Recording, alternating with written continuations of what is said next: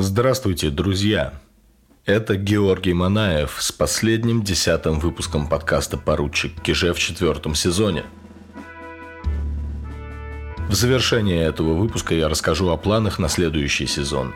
А пока хочу предложить вам присоединиться к телеграм-каналу «Поручик Киже», где выходят регулярные загадки и пятничная колонка «История и жизнь». Живет рубрика «Одно древнерусское слово» и идут постоянные обсуждения в чате – который я приглашаю всех вступать. В этом выпуске снова разбираем мифы о русской истории. Петр не завозил в Россию картофель, железная дорога Москва-Санкт-Петербург имела изгиб не из-за пальца императора, старец Федор Кузьмич не Александр I, а кто, и предсказал ли Павел I свою смерть. Мы начнем с короткого мифа о Петре Великом – что картошку в России начали сажать именно при нем.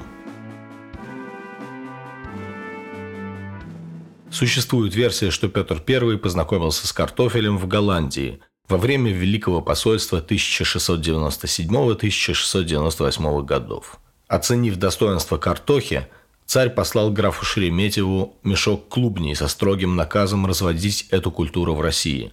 Так, легенду излагает Борис Анисимов, сотрудник Федерального исследовательского центра картофеля имени великого картофелеведа Александра Лорха. Принято считать, пишет Анисимов, что с этого мешка картофеля и началась история выращивания картофеля в России. Однако о дальнейшей судьбе этой царской посылки нет никаких сведений в источниках. Если эта посылка и была в действительности, то была лишь одним из путей проникновения картофеля в нашу страну – во всяком случае, из архивных материалов известно, что в середине XVIII века во многих городах и сельских поселениях России крестьяне уже разводили картофель, и Петр здесь, скорее всего, ни при чем.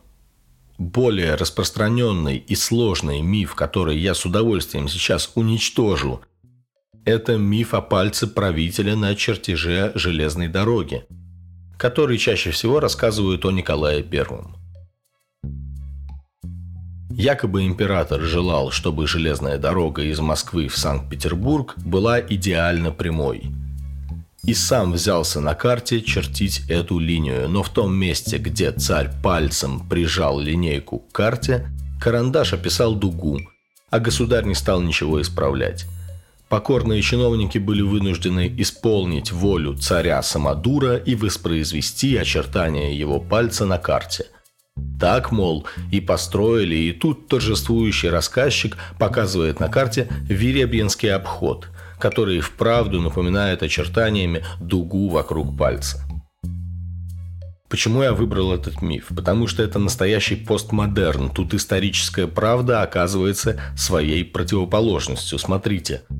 Это правда, что покорные чиновники слепо следовали воле императора. Это правда, что из-за этого и появился Веребьинский обход. Только появился он после смерти Николая Павловича и вопреки его распоряжениям. Это правда, что его распоряжения зачастую были неразумны. Но вовсе не потому, что он не умел чертить и был самодуром.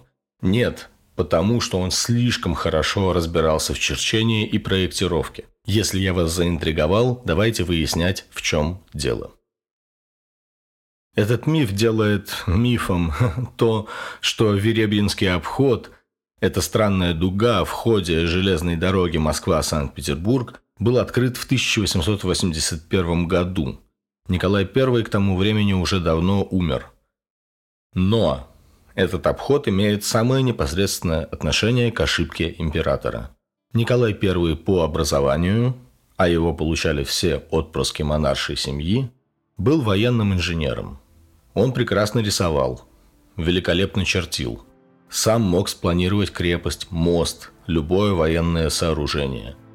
В этом еще одно опровержение мифа о пальце.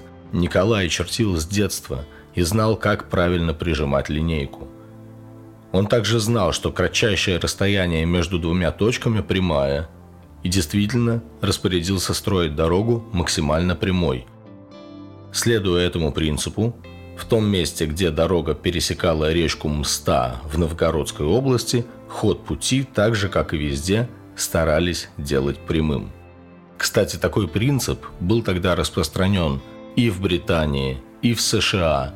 Все железные дороги старались приблизить к прямой, наименьшему расстоянию. И, конечно, встречались с проблемами ландшафта.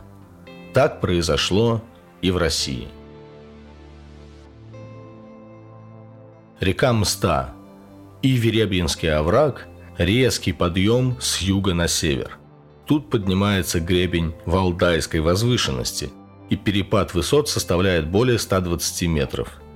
Для наглядности в канале подкастов Telegram я приложу иллюстрацию пути Веребьинского подъема, и вы увидите, какая крутая горка там получилась. Внизу, сразу под горкой, через огромный Мстинский овраг был проложен самый длинный и самый высокий на тот момент железнодорожный мост в России. Когда этот мост построили, осматривать конструкцию приехал сам император. Этот эпизод даже запечатлен на памятнике Николаю Первому, что стоит на Исаакиевской площади в Санкт-Петербурге. И представьте себе, что из всех инженеров, которые имели к этой постройке отношение, видели и мост, и Веребьинский подъем, никто не понял, что такого уклона тормоза поездов не выдержат.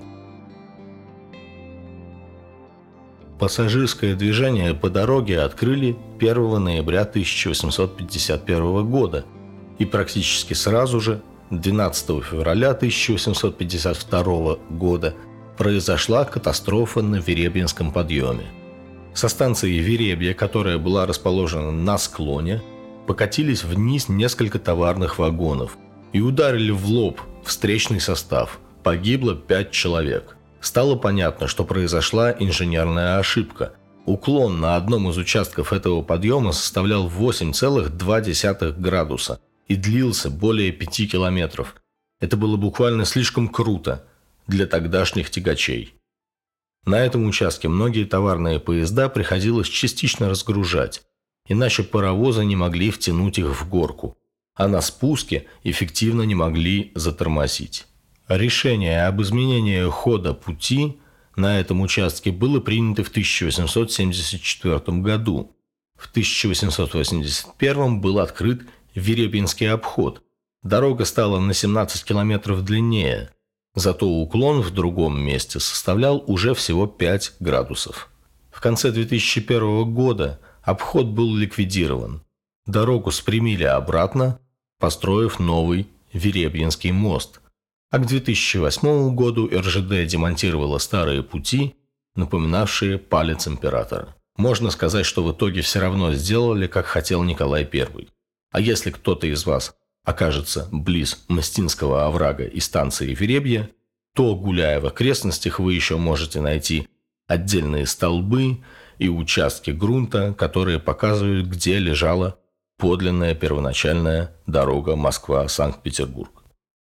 Следующий крупнейший миф связан со старшим братом Николая I, Александром I, который якобы не умер, а скрылся под личиной старца Федора Кузьмича, доживавшего свой век в Сибири.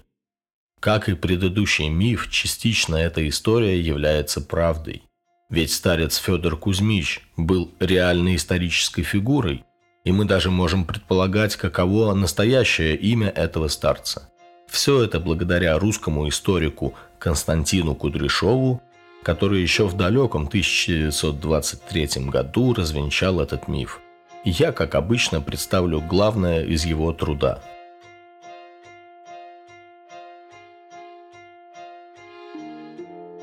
Осенью 1836 года в районе Красноуфимска, а это больше 250 километров к востоку от Екатеринбурга, был задержан пожилой человек, который сказал, что пропитывается у разных людей, то есть живет подаянием и бродяжничеством.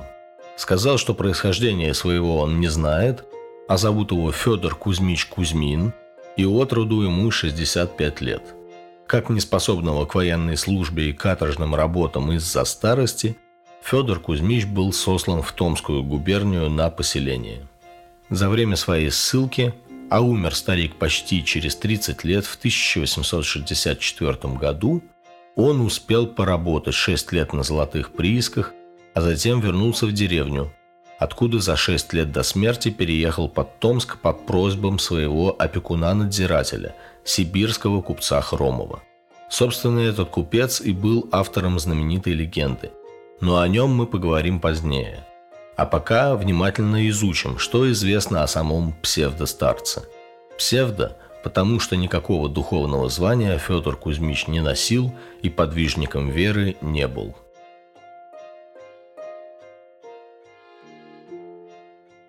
Федор Кузьмич был высокого роста, широкоплечий, с правильными чертами лица.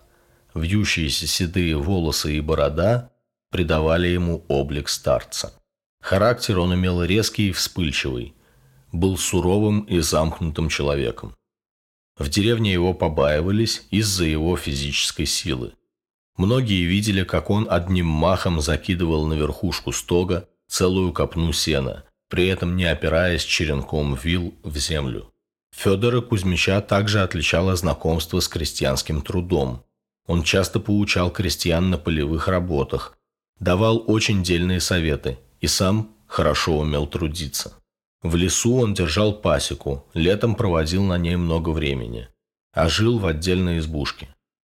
Крестьяне также видели, как в лесу, думая, что он один, Федор Кузьмич командует, вправду представляя, будто в руке сабля, марширует и отдает военные приказания, как на смотре или учениях. Он питался скромной пищей, хотя от приношений не отказывался. Любил оладьи с сахаром, говоря, что от таких и сам бы царь не отказался. Мясо ел, но редко. Вставал он очень рано и чем-то занимался в своей келье или избушке. Застарелые мозоли на коленях обнаруженные на его теле после смерти, показывали, что старик каждый день по много часов молился. При этом он не посещал церковь и не принимал причастия, чем страшно беспокоил местное духовенство, которое думало, что он сектант. Федор Кузьмич отказался причащаться даже перед смертью. «Я благодарю Царя Небесного и по великой его милости вкушаю пищу», — говорил Федор Казмич в ответ на все вопросы о его нежелании причаститься. Было якобы три случая, указывающих на то, что старец – император Александр. Один раз его за царя принял сапожник и отдал ему честь по-военному. Старец сказал, «Мне не следует воздавать воинские почести, я бродяга. Тебя за это возьмут во строк, а меня здесь не будет. Никогда не говори, что я царь». Другой раз крестьяне запели при нем песню об Александре, на что старик расплакался, удалился в избушку и просил более этого не делать. Третий раз старца просил о излечении бывший истопник Зимнего дворца, сосланный в ту же деревню, что и Федор Кузьмич, и якобы узнал в нем императора. Сам Федор Кузьмич ни разу не открыл тайны своего происхождения, избегая разговоров на эту тему – Раз он сказал «я не монах». Другой раз сказал, что он носил шпорные сапоги, то есть был военным. Также говорил, что был день, когда он отстал от общества. Когда его спрашивали об именах его родителей, чтобы за них помолиться, он отвечал, что за них уже молятся. «Если открыть мое имя, то меня скоро не будет, и если бы я при прежних условиях жизни находился, то долголетней жизни не достиг бы. Вот все, что удавалось выжить из Федора Казмича. При этом хитрый старец очень любил поговорить и порассказывать и обнаруживал серьезные знания петербургской жизни, военных действий, особенно войны с Наполеоном, о которой он рассказывал с такими подробностями, что становилось ясно, он там был и участвовал в бое. Уходя в воспоминания, старец весь преображался, глаза горели – а иногда он пускался в такие подробности, что присутствующие столбенели от важности момента. Кроме того, он был серьезно образован. Он оказывал помощь больным. Он учил крестьянских детей истории, географии, священному писанию. Со взрослыми Федор Казмич беседовал об истории и политике. Крестьянам объяснял значение земледельческого класса в государственном строе, учил уважать власть, но вместе с тем говорил – и цари, и полководцы, и архиереи – такие же люди, как и вы. Только Богу угодно было одних наделить властью великой, а другим предназначил он жить под их покровительством. Федор Кузьмич вел обширную переписку через странников-богомольцев, так что перлюстрировать его письма было невозможно. Известно было, что старец переписывался с графом Остон Сакином и несколькими другими влиятельными лицами.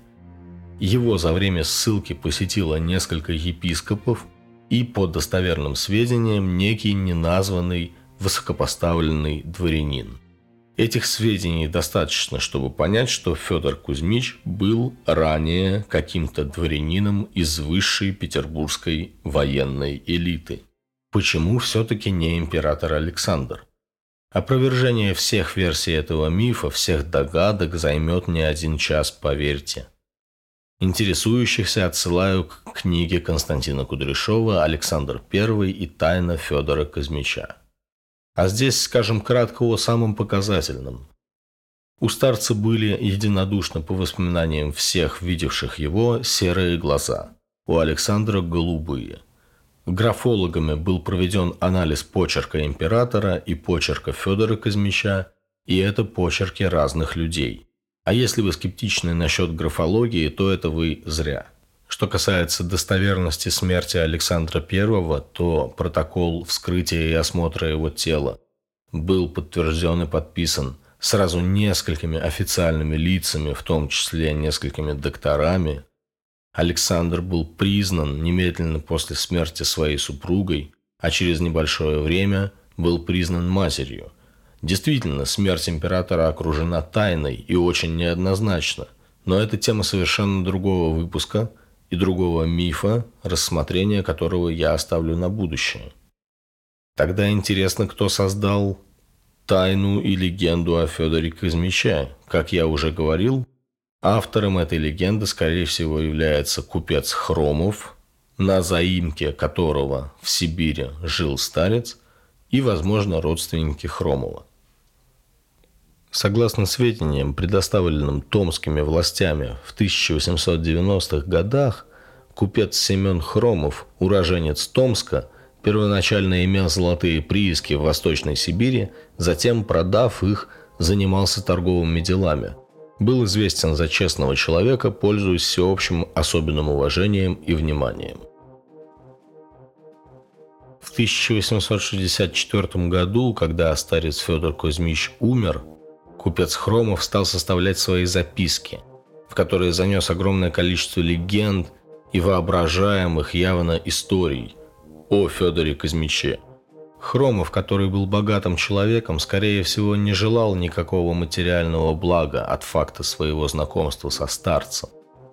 Но ему, безусловно, льстила мысль о том, что он мог наблюдать последние годы жизни и кончину самого императора Александра – Поэтому Хромов убеждал себя и других в том, что царь и старец Федор Казмич одно и то же лицо, и видел этому кучу подтверждений. Например, в момент смерти Федора Казмича, в момент, когда душа старца расставалась с телом, над его кельей трижды взлетало огромное пламя, чему были свидетелями подъезжавшие к деревне кучер и горничная – По мнению архиепископа Вениамина, служившего в Сибири с 1862 года, Хромов просто помешался на мысли, что Федор Казмич, живший и умерший у него, был никто иной, как император Александр I. С этой вестью ездил он нарочно в Петербург, напрасно добивался аудиенции у покойного государя, принят не был, но был выслушан комиссией подачи прошения на высочайшее имя – писал архиепископ Вениамин. Как выяснил историк Кудряшов, в октябре 1866 года Хромов в ответ на свое прошение на высочайшее имя о даче личного объяснения получил отказ. В этом письме Хромов, ссылаясь на невозможность изложить на бумаге слова, передаваемые ему благочестивым старцем Федором, желал дополнить эти слова в личной беседе – я могу их передать подробно из устно и то лишь лично вашему величеству. писал томский купец. Конечно, приема у императора он не удостоился. Легенда же в Сибири развивалась и цвела. В конце 80-х и 90-х годов XIX века в департаменте полиции даже были дела о некоем старике, о котором ходят в народе ложные слухи. Наконец, в 1903 году могила старца была вскрыта, и там был обнаружен остов человека в виде серой массы. Даже это не успокоило тех, кто верил, что тело старца было тайно увезено в Петербург. Так кем же все-таки был старец Федор Казмич, если не императором Александром? Историк Кудряшов уверен, что обнаружил этого человека. Федор Александрович Уваров по прозванию Черный из-за вороного цвета волос. Происходил из дворянской семьи и начал службу в лейб-гвардии Семеновском полку, куда был записан недорослем пяти лет. Он не стал столичным гвардейцем, а ринулся в гущу событий на Кавказ, где прослужил пять лет и в 21 уже был капитаном.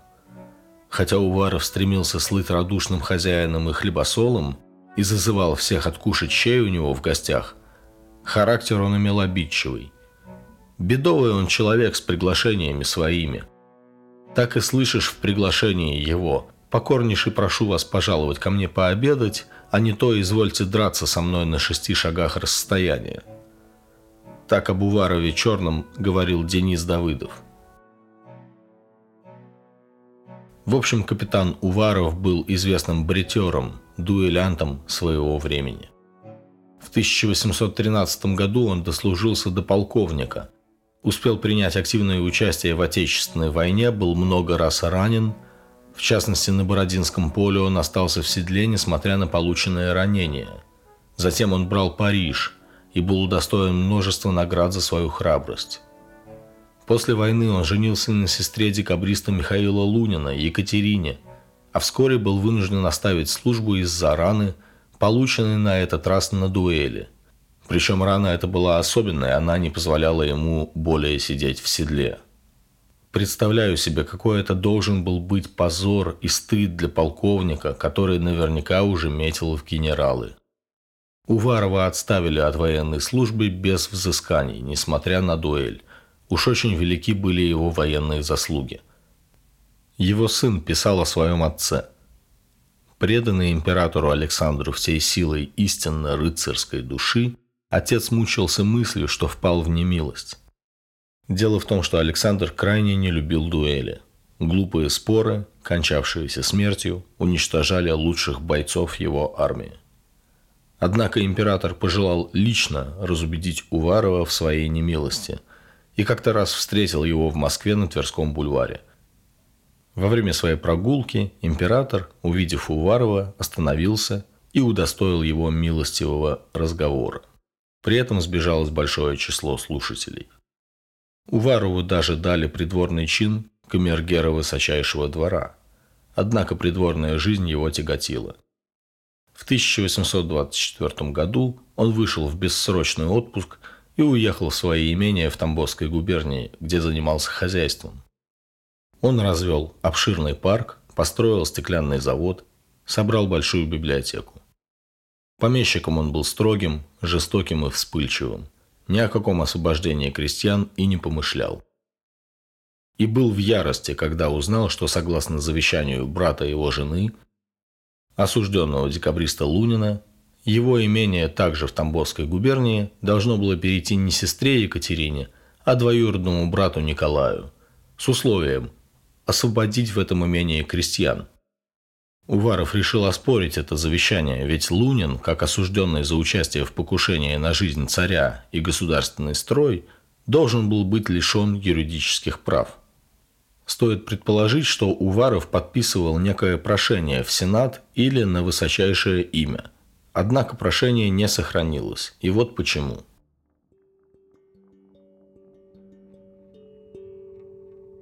Когда делу был уже дан законный ход, Уваров вышел из дома и бесследно исчез. Это произошло 7 января 1827 года, когда ему было 43 года от роду. Есть сведения, что его родители знали о секрете его исчезновения, но никому его не открыли. Жена Уварова продолжала хлопоты о признании недействительным завещания своего осужденного брата и, судя по письмам, считала мужа утопившимся в Неве. Князь Вяземский писал об этом странном случае. Никто не знал, кажется, и ныне не знает, куда девался он, как кончил и покончил ли с жизнью своей. У детей Уварова, а у него было два взрослых сына, не осталось никаких бумаг отца. Портреты его, а они наверняка были, также не сохранились. Законный вопрос – как исчезновение Уварова могло быть связано с поданным им прошением? Уваров, по словам его сына, был бескорыстным человеком. Чувство собственного достоинства не позволяло ему принимать оклады и вознаграждения, писал о нем сын. Известно, что Уваров отказался от своего первого ордена Святого Георгия четвертой степени, так как к награде он был представлен за вынос полкового знамени с поля боя. Вояка посчитал этот поступок недостойным награды и отклонил представление себя к ордену, но он получил его вскоре уже за участие в реальных боевых действиях. После пропажи Уварова его вдова не подавала на пенсию, которая ей полагалась. Я рассказал это, чтобы подчеркнуть, что Уваров, скорее всего, придерживался строжайших дворянских принципов, на что намекают его многочисленные дуэли плюс его бессребреничество. Если это так, то Уваров должен был крайне опасаться любого подозрения в стяжательстве или использовании своей славы и заслуг в личных интересах. Историк Кудряшов предполагает, что Уваров мог подумать, будто его прошение о признании завещания брата жены недействительным могло быть истолковано властью как простое проявление жадности. А даже такое подозрение, по светским понятиям того времени, роняло пятно на честь дворянина, тем паче полковника. Но это уже домыслы Кудряшова и мои. На самом деле мы, конечно, не знаем, что могло привести к исчезновению Уварова.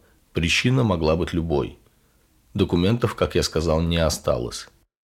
Осталось лишь дело о признании недействительным завещания, которое в итоге было решено в пользу вдовы Уварова. Спустя пять лет она получила искомые деревни.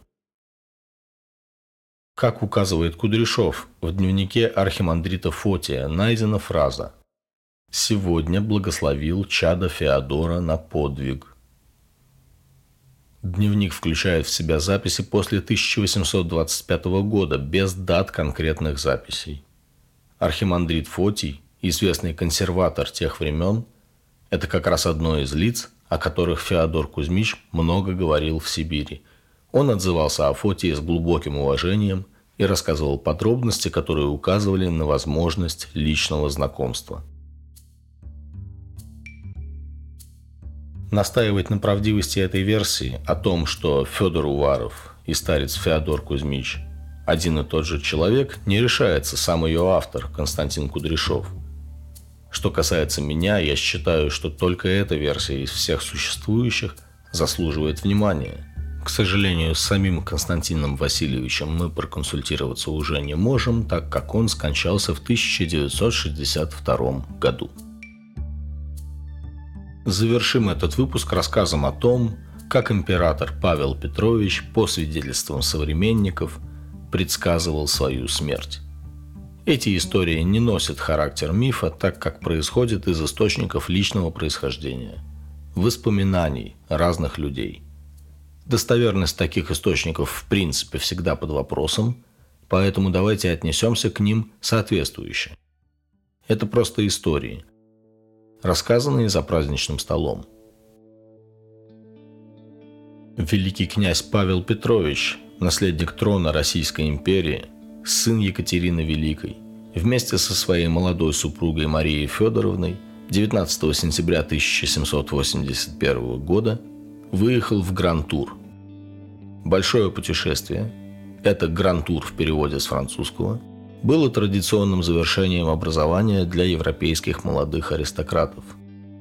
В это путешествие Екатериной II были вложены огромные деньги. Императрица желала показать великолепную молодую чету наследников престола и роскошью свиты и экипажей утереть нос всей Европе. Великому князю было 27 лет. Его сопровождала жена и свита, составленная из самой блестящей и высокородной дворянской молодежи. Путешествие длилось 428 дней. Проехали почти 14 тысяч километров. Для молодого Павла это был большой праздник. И в ходе него произошла история, которая всем очень запомнилась. 29 июня Великокняжеская чета ужинала в Брюсселе. Мария Федоровна сослалась на усталость и ушла в свои комнаты, а Павел остался центром всеобщего внимания. Разговор зашел о таинственном и необычном, и Павла попросили поделиться чем-то мистическим. Баронесса Оберкирх подробно записала в своих мемуарах рассказ Павла. Он очень длинный, но суть его такова – Однажды великий князь вместе со своим другом, князем Куракиным, в сопровождении двух слуг шли по ночному Петербургу, возвращаясь после посиделок. «При повороте в одну из улиц вдруг вижу я», – рассказывал Павел Петрович, – «в глубине подъезда высокую худую фигуру, завернутую в плащ, вроде испанского, и в военной, надвинутой на глаза шляпе. Он будто ждал кого-то. Только что я миновал его, он вышел и пошел около меня с левой стороны, не говоря ни слова. Куракин не видел этого спутника и убеждал Павла, что тому привиделось. Но спутник обратился к великому князю и на требование открыть свою личность ответил. «Павел, бедный Павел, бедный князь». Я тот, кто принимает участие в твоей судьбе, и кто хочет, чтобы ты особенно не привязывался к этому миру, потому что ты долго не останешься в нем.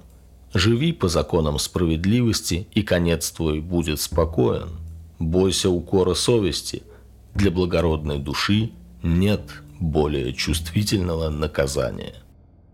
После этого спутник еще долго следовал за великим князем, и только на Сенатской площади, там, где в это время возводили памятник Петру, медного всадника, незнакомец исчез со словами «Прощай, Павел, ты еще увидишь меня опять, здесь и кое-где еще». «Знаете, что это значит, ваше высочество?» – спросил Павла принц Делинь, когда великий князь закончил историю – «Это значит, что я умру в молодых летах», – ответил Павел.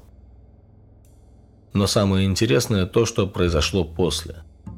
Павел добавил истории таинственности, попросив всех держать мой рассказ в тайне, потому что это очень неприятно было бы, если бы по всей Европе разошлась история о привидении, в которой я играю роль. Однако сам он считал этот рассказ выдумкой. Баронесса Оберкирх далее в мемуарах описывает свой диалог с Павлом. «Не правда ли, — говорил великий князь, — что я вас хорошо провел? Чем история была более захватывающей, тем более захватывающим является то, что вы приняли ее всерьез. Как, господин, она была неправдой? Нет, она не правда, она никогда не была правдой. Это не былица, которую я рассказал, чтобы вас немного напугать. Вы можете повторить ее, если хотите. Я хотел посмеяться, баронесса. Я знаю, впрочем, что если бы эта история была правдой, вы никому бы не разболтали о ней. Но вы можете позабавиться ею, только с великой княгиней не надо шутить о подобных вещах. Вы это знаете так же хорошо, как и я. Павел Петрович, по словам баронессы, сердился на себя за эту историю. Как пишет исследователь Людмила Коваль, Павел, вероятно, дал себе волю в отсутствие жены, которая строго блюла светские приличия. И волновался, чтобы ей никто не пересказывал его дурачество. Результатом, как видим, стало то, что уже после смерти императора историю разнесли по всей Европе. Не в последнюю очередь из-за сюжетного сходства с Гамлетом, который встречал тень своего отца, а Павел встречает призрак своего прадеда – но что я хочу подчеркнуть, эта история, пусть и неправдивая, была выдумана и рассказана самим Павлом. О следующем предсказании Павла рассказывает Михаил Илларионович Кутузов. Он оказался среди приглашенных на ужин к императору, который стал последним. Вот рассказ Кутузова. Мы ужинали вместе с императором. Нас было 20 человек за столом. Он был очень весел и много шутил с моей старшей дочерью, которая в качестве фрейлины присутствовала за ужином и сидела напротив императора. После ужина он говорил со мною, и пока я отвечал ему несколько слов, он взглянул на себя в зеркало, имевшее недостаток и делавшее лица кривыми. Он посмеялся над этим и сказал мне, посмотрите, какое смешное зеркало, я вижу в нем себя с шеей на сторону. Это было за полтора часа до его кончины. Кутузов не был посвящен в заговор. Добавляет автор этих воспоминаний граф Александр Ланжерон, француз, служивший России – Напоминаю, что главным орудием убийства императора был шарф, которым его задушили после удара табакеркой. Отсюда и мрачное предзнаменование с шеей на сторону. На том же последнем ужине присутствовал Иван Матвеевич Муравьев-апостол, воспитатель царских детей. Он запомнил последний разговор между Павлом и Кутузовым. «На тот свет идти, не котомки шить, были последними словами Павла Михаилу Илларионовичу. Знал ли император о заговоре? Или все это было случайным совпадением, а мемуаристы приукрасили действительность постфактум? Эти вопросы можно считать риторическими. А вот точно неправдой стоит считать популярный петербургский миф о том, что Павлу было якобы предсказано. Он проживет столько лет, сколько букв – в надписи над воротами его замка. Предсказание приписывается блаженной Ксении Петербургской или так называемому монаху Авелю, сомнительному персонажу, который пытался заработать прорицательством и неоднократно за это сидел в тюрьме.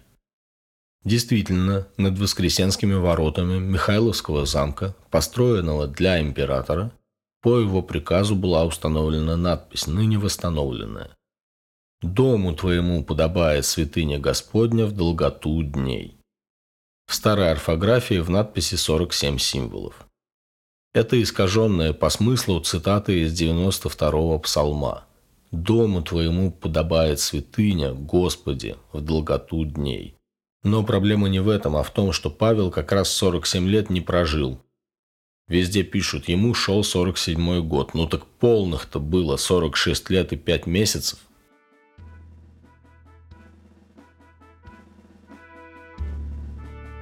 Спасибо всем, кто был со мной в этом выпуске и вообще в этом сезоне. Я горячо благодарю всех слушателей и отдельный поклон моим патронам на Бусти. С десятым выпуском мы закрываем условный четвертый сезон подкаста и переходим сразу же к пятому. Не знаю точно, какой он будет по характеру, но сейчас расскажу о темах, которые будем рассматривать. А пока не забывайте, что очень много нового контента теперь появляется в телеграм-канале – там начали выходить кружочки видеоэкскурсии. И если я буду делать какие-то мероприятия, анонсы тоже будут выходить там. В пятом сезоне, друзья, мы сосредоточимся на бытовых темах. Я расскажу о том, как был устроен призыв на военную службу дворян, рекрутские наборы для крестьян. Отдельный выпуск будет про систему коррупции и взяток в России и Российской империи – также особо разберем, как снимали квартиры и избы в Старой России. Уже готовится обещанный выпуск про детские игры и игрушки древности. И продолжаю надеяться, что мы поговорим о Павле Петровиче как незаслуженно забытом и оболганном русском императоре. Хочу сказать своим постоянным слушателям, что благодарен вам за терпение. Новые выпуски выходят по-прежнему не так часто, как хотелось бы. Однако я буду стараться снабжать вас другими материалами, которые выходят за моим авторством на разных площадках. Пишите, предлагайте темы, я практически всегда онлайн. С вами был Георгий Манаев, автор и ведущий подкаста «Поручик Киже». Отдельное спасибо Руслану Мехтиеву, который делает для нас с вами этот великолепный звук подкаста – Мое почтение, милостивые государи и государыни, буду весьма польщен, если изволите и дальше заглядывать к нашему камельку.